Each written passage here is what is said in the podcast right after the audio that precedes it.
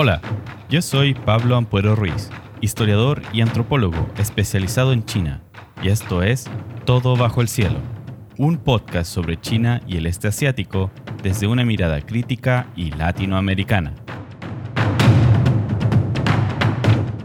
Antes de comenzar, quiero contarles que he adquirido un nuevo micrófono, con el que espero mejore la calidad del audio del podcast. Cuando revisamos temas complejos que requieren cierto nivel de concentración, resulta favorable, creo yo, tener episodios que sean relativamente cortos y concisos, realizados con buena calidad de audio y edición. Es por esto que estoy constantemente aprendiendo sobre cómo seguir mejorando el podcast, así que no duden en contactarme a través de Facebook, Twitter o Instagram con sugerencias e inquietudes. Esta semana continuamos con nuestra breve revisión de la historia moderna de China. En el episodio anterior abordamos el auge y la crisis de la dinastía Qing, que gobernó entre 1644 y 1912. La imposición de las fuerzas imperiales y la extensión de la corrupción interna debilitaron las fundaciones políticas, sociales y económicas que precipitaron una crisis profunda en China y sus alrededores. Las grandes discusiones hacia finales del siglo XIX sobre cómo proceder se agruparon en torno a tres posturas, que ya comentamos en detalle en el episodio anterior. El nativismo, que culpa a los extranjeros por las crisis y aboga por un retorno a la tradición. El pragmatismo, que defiende la adopción de las tecnologías extranjeras, pero manteniendo cierta esencia china, lo que sea que aquello signifique. Y el nativismo, que ve a la cultura china como un obstáculo para el desarrollo de una u otra manera, este debate continúa hasta el día de hoy, quizás con menos diferencias como las que podríamos ver en el siglo XIX y con más imbricaciones entre ellas. De todas las rebeliones populares que tuvieron lugar, dos terminaron definiendo el derrotero político del siglo XX en China. La Revolución Liberal, que termina con la monarquía en 1912, y la socialista, que triunfa sobre el territorio continental en 1949. En este episodio me refiero a China como un concepto civilizacional, afectando la vida de las personas tanto dentro como fuera del territorio de la dinastía Qing, sin necesariamente tener que ver con distinciones étnicas, por ejemplo. Pueden encontrar más detalles sobre las tensiones con los nombres de China en el primer episodio de Todo bajo el cielo. El camino hacia la fundación de la República de China no fue fácil. Por una parte, China como tal no existía. Hasta ese entonces, el país se definía por su dinastía y su población eran súbditos en un sistema que hoy llamaríamos multiétnico, multireligioso, multilingüístico y con altos niveles de fragmentación de la autoridad política. Lo que alguna vez fue motivo de su éxito, siendo capaz de integrar la mayor extensión territorial de todo el periodo dinástico y posterior, hacia mediados del siglo XIX, se convierte en su debilidad. Nuevas demandas de identidad comenzaron a surgir en un momento cuando debates sobre qué es China y qué es ser chino, dos cuestiones que no necesariamente están conectadas, ganaban impulso. En lugar de ser un proceso orgánico desde las bases sociales o desde tensiones de identidad, de grupos de identidad, estas definiciones fueron forzadas desde las élites en respuesta a la crisis existencial del imperio Qing frente a las fuerzas imperialistas. No fue sino hasta que Sun Yat-sen comenzó su travesía por el mundo, tratando de reunir fondos y apoyo político para su revolución, que los asuntos de identidad nacional permearon con fuerza en las bases de la sociedad. Sun Yat-sen nació el 12 de noviembre de 1866 en la localidad de Zuiheng, actual provincia de Guangdong, en el seno de una familia de origen Hakka y cantonesa. Hasta hace poco, la tradición cultural de los seguidores del maestro Kong, de Confucio, era que la persona adquiría nuevos nombres en distintas etapas de su vida. Al momento de nacimiento, la familia entregaba un nombre de leche, o Ru Ming, mientras se decida por el nombre genealógico, o Pu Ming, que se registraba en el archivo familiar, usualmente en una estela en el templo de los ancestros, que todavía existen y uno no las puede ir a, a ver hoy en día en el campo chino.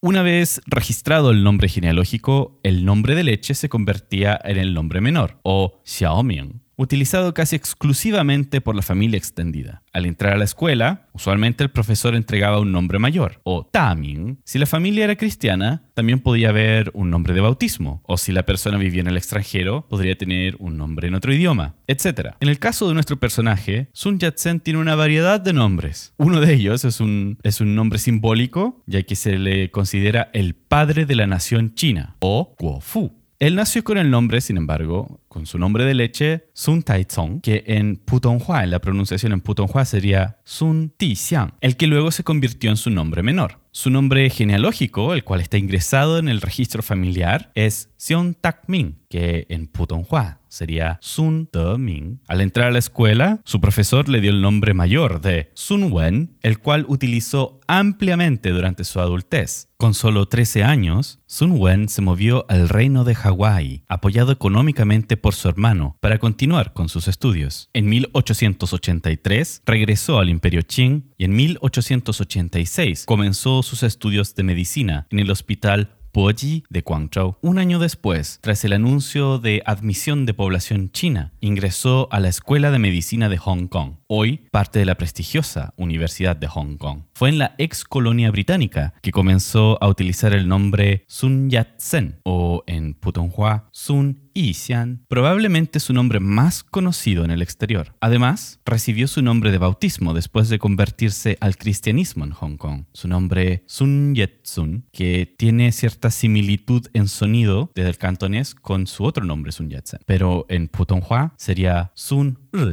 Perseguido por la dinastía Qing por su actividad sediciosa, Sun Yat-sen se refugió en Japón, donde muchos activistas chinos y japoneses construyeron redes de apoyo para los exiliados. Con el fin de protegerlo, el filósofo Toten Miyazaki le dio el seudónimo de Nakayama en 1895. En Nakayama se combinan los caracteres de centro y montaña, que luego veremos va a ser muy importante. Finalmente, después del establecimiento de la República de China en 1912, el Dr. Sun comienza nuevamente a firmar con el nombre Sun Wen y posteriormente asume la traducción de su seudónimo japonés como su propio nombre, Sun Chong Shan Shan centro y montaña. Hoy en día, la mayor parte de la población china le conoce con este nombre. Y la vestimenta oficial de la República de China, que en castellano llamamos el traje Mao, porque Mao Zedong también lo usaba, en China se le conoce con el nombre de su ícono, de su creador, el traje Chongshan. Siguiendo la convención editorial de mantener la transliteración de nombres con cierta tradición en idiomas extranjeros, durante este episodio utilizaré el nombre Sun Yat-sen. El doctor Sun Yat-sen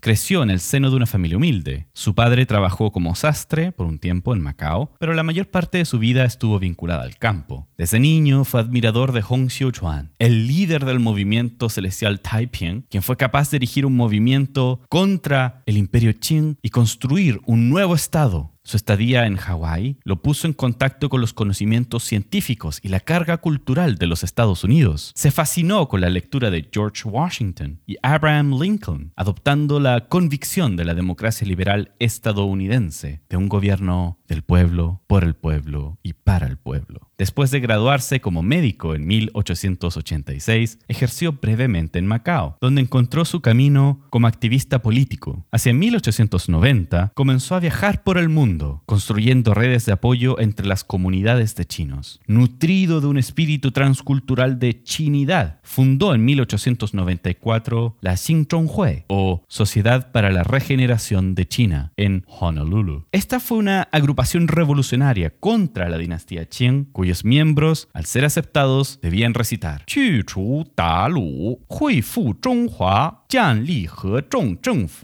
Expulsar a los tártaros, que es un concepto despectivo contra los manchúes, regenerar China y establecer un gobierno de las masas. En 1905, en Japón, fundó la Liga Revolucionaria de China, o Zhongguo Tongmenghui, que articuló las diversas organizaciones secretas funcionando dentro del Imperio Qing y las organizaciones de apoyo en el extranjero. En 1919, la Liga se convertiría en el Partido Nacional Popular, o Kuomintang. Sun Yat-sen asimiló la necesidad de reestructurar el conjunto de relaciones sociales a diferencia de lo que pensaban los reformistas, que trabajaban en el imperio como Kang You-wei, en el sentido de crear un nuevo Estado republicano que fuera fruto de la revolución social de carácter liberal o protoliberal. Desde entonces, como dice en su pequeña autobiografía, publicada junto a su texto principal que se llama Los tres principios del pueblo o San Min Yi. Sun Yat-sen señala, yo usé la escuela como un lugar para propaganda y la medicina como un medio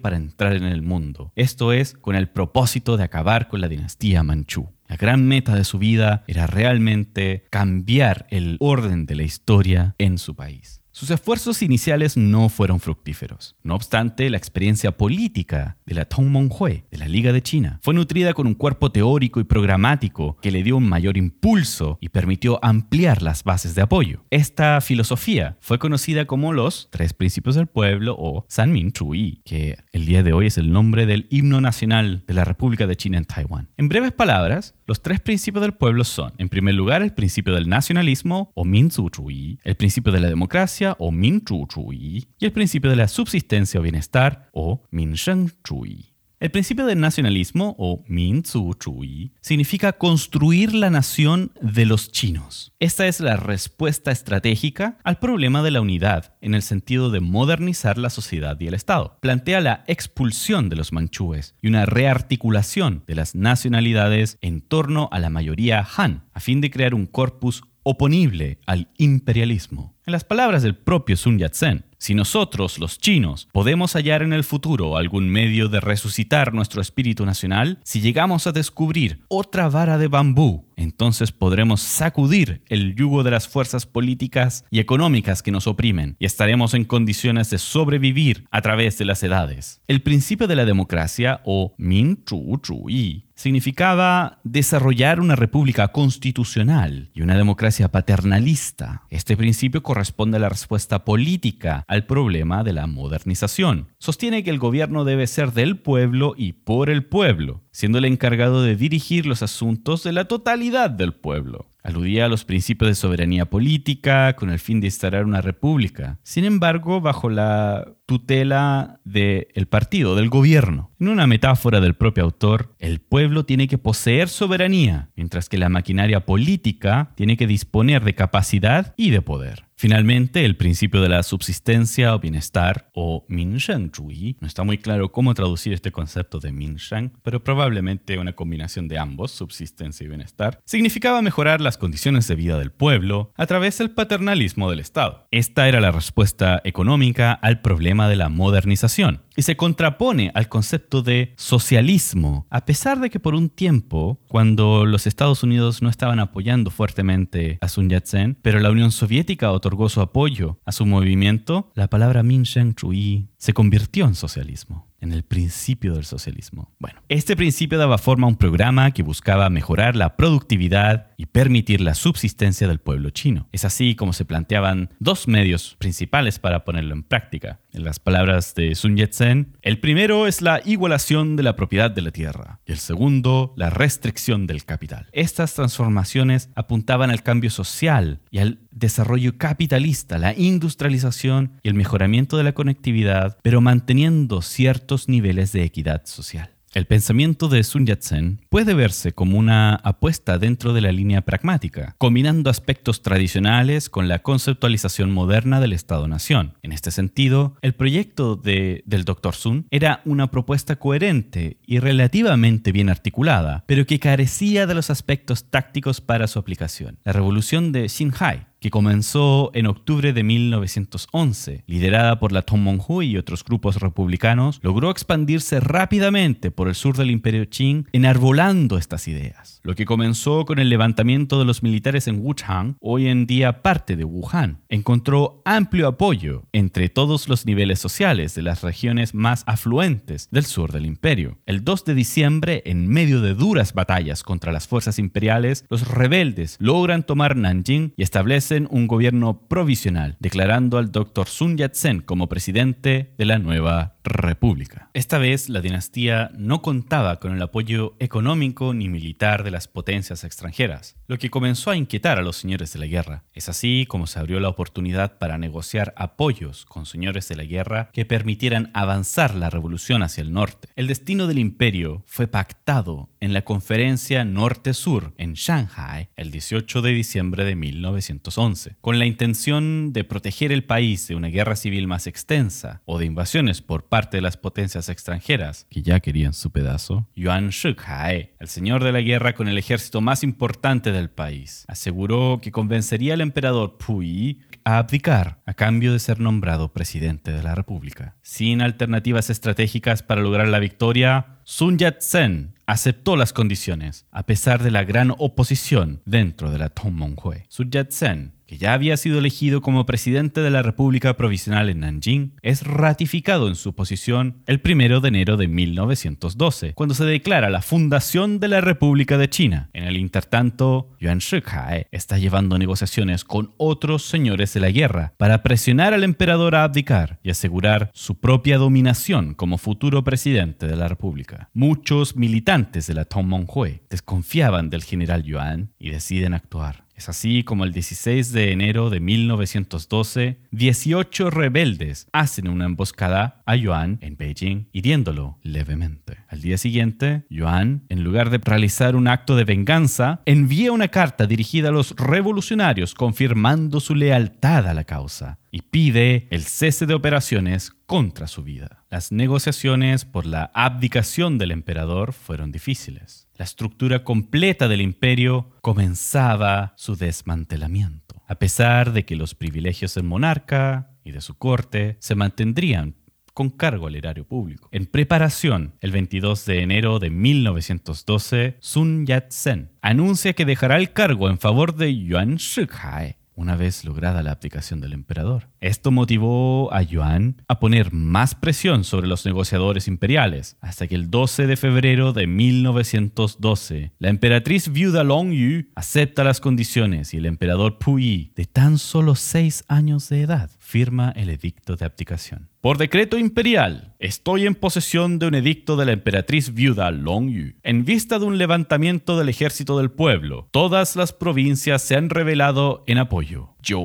Huaxia, las nueve provincias de la civilización china, otro concepto para referirse al país completo, ha caído en desorden y el pueblo en la miseria. Yuan Shikai fue especialmente mandado para nombrar a comisionados a discutir la situación con los representativos del ejército del pueblo, con miras a una convención de la Asamblea Nacional para decidir la forma de gobierno. Dos meses han pasado sin aún lograr un acuerdo satisfactorio. Grandes distancias separan al sur del norte, cada uno defendiendo lo suyo contra el otro. Los comerciantes son detenidos en su camino y los intelectuales denunciados salvajemente. Todo porque, siendo socavada la forma de gobierno, las vidas de las personas también han sido afectadas. Ahora, la mayoría de las personas está a favor del republicanismo. Las provincias en el sur y el centro han tomado pasos pioneros en su defensa, haciendo que los oficiales en el norte también deseen seguir su ejemplo. En el deseo universal por el corazón del pueblo puede verse el mandato del cielo, Tianmin. ¿Cómo podríamos entonces, por el honor y la gloria de un apellido específico, persistir en oponernos al deseo de millones de personas? Seguramente la posición general en el exterior debe ser examinada y la opinión popular en el imperio debe sopesarse. Yo, junto con el emperador, a través de este edicto, transfiero el poder al pueblo del país y decido que la forma de gobierno deba ser el republicanismo constitucional. Esto es para satisfacer las demandas de aquellos dentro de los cuatro mares, otra palabra para el territorio de China, que detestan los disturbios y aspiran por la paz. Y para seguir el ejemplo de los sabios de la antigüedad en lo relativo a todo bajo el cielo, Tianxia, como bien público. Yuan Shikai, siendo elegido previamente como primer ministro del Consejo Asesor Imperial, que ahora se encuentra en esta coyuntura marcando la transición al nuevo régimen desde el viejo, seguramente ha previsto un plan para la unificación del sur y el norte. Permítase a Yuan Shikai organizar con poderes totales un gobierno republicano previsional y negociar con el ejército del pueblo los mejores métodos para proceder con la unión, con el fin de asegurar la paz para el pueblo y el país todo mientras se procura la completa integridad territorial de las tierras de las cinco razas, manchú, han, mongol, hui y tibetana, las que deben unirse para formar una gran república de China. Yo, junto al emperador, transitaremos a una vida de contemplación y pasaremos nuestros años agradablemente, disfrutando del trato cortés de los ciudadanos y siendo testigos con nuestros propios ojos de la instalación de un nuevo régimen ¿No es acaso este un gran hito? Fin del decreto. Hay muchos temas importantes que podemos sacar solamente desde esta fuente para comprender la idea de chinidad, la idea de territorio, el imaginario de la nación que aparecen en este momento de transición. Sin embargo, estos temas los vamos a dejar para otro capítulo y hoy en día continuamos con esta pequeña revisión de la formación del gobierno republicano. El término del ciclo dinástico en febrero de 1912 puso término a una forma de gobierno que se mantuvo por casi 2000 años. La transición, por supuesto, no fue fácil. Mientras el proyecto republicano de Sun Yat-sen seguía vigente, estableciéndose una constitución y un sistema de división de poderes entre el yuan legislativo, el yuan ejecutivo y el yuan judicial, las aspiraciones de Yuan Shikai, el apellido de yuan no es el mismo carácter de los yuan o ministerios, las aspiraciones de Yuan Shikai presentaron un problema estratégico para la consolidación del nuevo régimen. El primer gran problema fue definir la capital del país. Mientras los miembros de la Tongmenghui favorecían mantener la capital en Nanjing, Yuan Shikai insistió que debería moverse a Beijing. Su argumento era que de esta forma se podría prevenir un intento de reconquista manchú o del secesionismo mongol. El traslado de la capital a Beijing a fines de febrero de 1912 inaugura entonces la segunda parte del periodo republicano, que hoy conocemos como el gobierno de Peiyang. Las tensiones principales del periodo Peiyang son parte de la naturaleza de la transición republicana. Por una parte, los republicanos no lograron unificar apoyos en torno a su proyecto. La actitud pragmática y conciliadora los llevó a ser demasiado flexibles en sus definiciones con el fin de integrar a la mayor cantidad de actores en torno a la Tongmenghui. Fue así como feudalistas convivían con liberales y todos convivían con protocomunistas, muchas veces manifestando opiniones completamente opuestas que solo terminaron beneficiando a Yuan Shikai. Por otra parte, la mentalidad de muchos de los señores de la guerra, entre ellos la del propio Yuan Shikai, era que tras la debacle manchú se abría la posibilidad de establecer una nueva dinastía donde cualquiera que lograra controlar las provincias podría alcanzar el rango de emperador. Estos problemas terminaron poniendo a Yuan Shikai contra los republicanos. En 1913, el presidente Yuan recibió un gran préstamo internacional sin consultar al parlamento, que en ese tiempo estaba controlado por miembros de la Tongmenghui. Esto motivó a Sun Yat-sen a organizar una nueva revolución, la cual fue aplastada en un par de meses. Utilizando estos intentos de sabotaje y los ataques contra su régimen como pretexto, el presidente Yuan presentó una serie de reformas que le entregaban poderes especiales, las que fueron finalmente aprobadas por el Parlamento. Hacia principios de 1914, el faccionalismo de los republicanos y el empoderamiento de los señores de la guerra en torno a Yuan Shikai permitió la instalación paulatina de los ritos monárquicos. Yuan argumentó que el pueblo chino estaba acostumbrado a tener gobernantes autocráticos, por lo que él debería ser nombrado como el nuevo emperador. En 1915, Yuan se asoció con un pequeño número de monarquistas que le pedían simbólicamente que se constituyera como emperador. Yuan se negaba, pero siguió dándole espacio público, promoviendo su posición. Una vez que alcanzaron las 2.000 personas y se reunieron una especie de convención, nombraron a Yuan Shikai como emperador, y este aceptó, entre comillas, a regañadientes la Tongmenghui se opuso y comenzó un levantamiento nacional desde la provincia de Yunnan que no fue resistido por los señores de la guerra, quienes también tenían pretensiones imperiales para sí mismos. Debilitado política y militarmente, Yuan Shikai declaró el fin del imperio de China el 22 de marzo de 1916. Podríamos decir la segunda muerte del imperio, pero se negó a dejar el cargo de presidente, a pesar de la intensa oposición. Sin embargo, lo que no se logró políticamente, lo logró una enfermedad. Yuan Shikai falleció el 6 de junio de 1916 producto de uremia, dejando atrás una república llena de incertidumbres y el país completo a puertas de una nueva competición por el poder y la unificación. El periodo republicano temprano en China es realmente fascinante y complejo. A pesar de haber una gran cantidad de fuentes digitalizadas disponibles, queda mucho aún por develar. Eh, esta semana quiero recomendarles una película que quizás ya han visto, pero que acompañada por los capítulos de este podcast, el anterior, el que les presento ahora y los que vienen, les podría entregar una nueva perspectiva sobre la película y sobre la historia. Les recomiendo la gran película de Bernardo Bertolucci, El último emperador, de 1987. Esta película es increíble por varios motivos. Uno, porque fue filmada dentro del viejo palacio, así llamada Ciudad Prohibida, en Beijing. Segundo, porque está basada en la autobiografía de Puyi, o Aisin su nombre en manchú, publicada en 1960. La película entonces nos muestra cómo se veían estos procesos que he comentado hoy desde la corte cuál era la relación entre eh, la emperatriz viuda, por ejemplo, y la corte, el consejo y las negociaciones que se llevaban a cabo con Yuan Shikai, etc. Nos muestra la gran distancia de la élite con gobernante, con la sociedad en general. Cómo los cánones confucianos estaban en completa decadencia, las intrigas del palacio, la manipulación política, etc. Vemos el rol que jugó Japón en reinstalar a Puyi como emperador en Manchukuo o Manchuria durante la Segunda Guerra Mundial y cómo fue tratado por los comunistas en los primeros años de la República Popular de China y luego durante la Revolución Cultural. El último emperador no es solo una joya cinematográfica, sino que también un testimonio de la memoria histórica, producida en un momento de apertura cultural y de nuevas sensibilidades frente al pasado.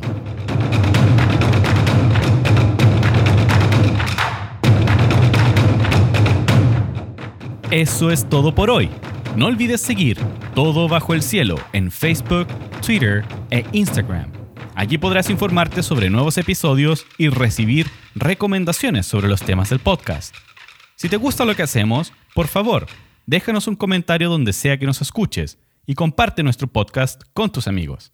Nos vemos la próxima semana. ¡Chao!